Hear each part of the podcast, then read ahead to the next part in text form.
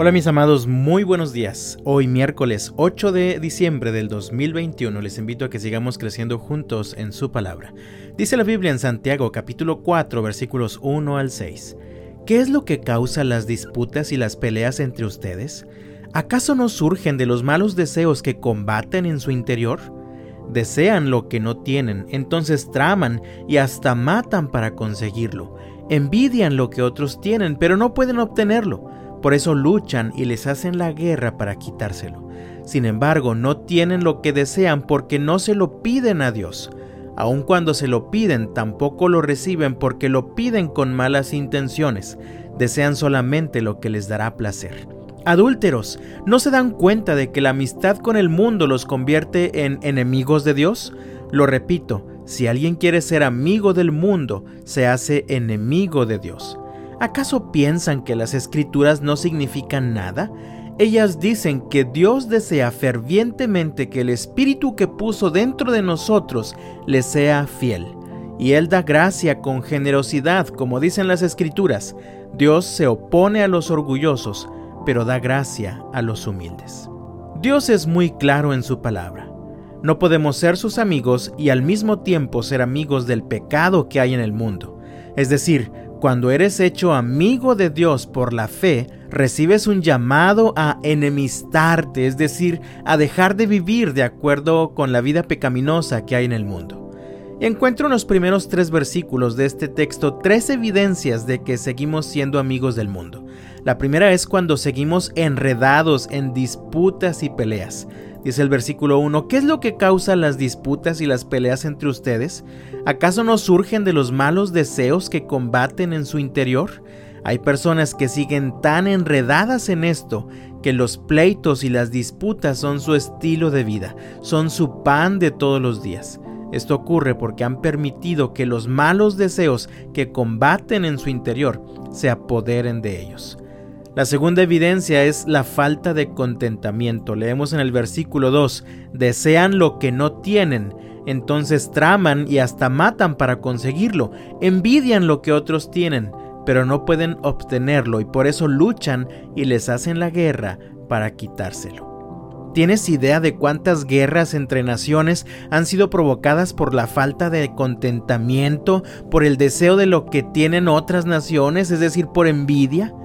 Pues todos los días hay guerras más pequeñas entre personas como tú y como yo por falta de contentamiento.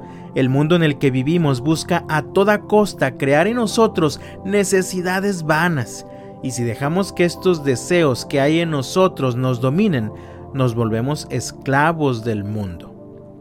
Esta es la segunda evidencia y la tercera evidencia es cuando nuestras oraciones no son respondidas. Leemos en el texto en los versículos 2 y 3, sin embargo no tienen lo que desean porque no se lo piden a Dios. Aun cuando se lo piden, tampoco lo reciben porque lo piden con malas intenciones. Desean solamente lo que les dará placer. Primero, el que se ha hecho amigo del mundo cree que no necesita a Dios, por eso busca obtener lo que desea a través de su propio esfuerzo. Y si tiene el descaro de pedirle a Dios, sus oraciones no serán respondidas, dice el texto, porque lo piden con malas intenciones. Desean solamente lo que les dará placer. ¿Te has identificado con alguna de estas situaciones? El asunto es muy delicado, pues el texto continúa en los versículos 4 al 6. Adúlteros, ¿no se dan cuenta de que la amistad con el mundo los convierte en enemigos de Dios? Lo repito, si alguien quiere ser amigo del mundo, se hace enemigo de Dios. ¿Acaso piensan que las escrituras no significan nada? Ellas dicen que Dios desea fervientemente que el Espíritu que puso dentro de nosotros le sea fiel, y Él da gracia con generosidad. Como dicen las escrituras, Dios se opone a los orgullosos, pero da gracia a los humildes. Dios quiere una relación exclusiva con sus hijos.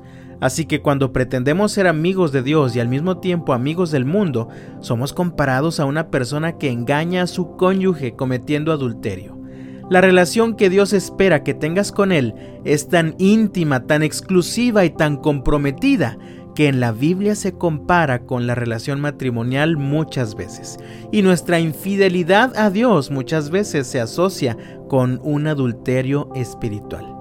Así que mi amado, escuchemos el llamado del Señor en los versículos 7 al 10.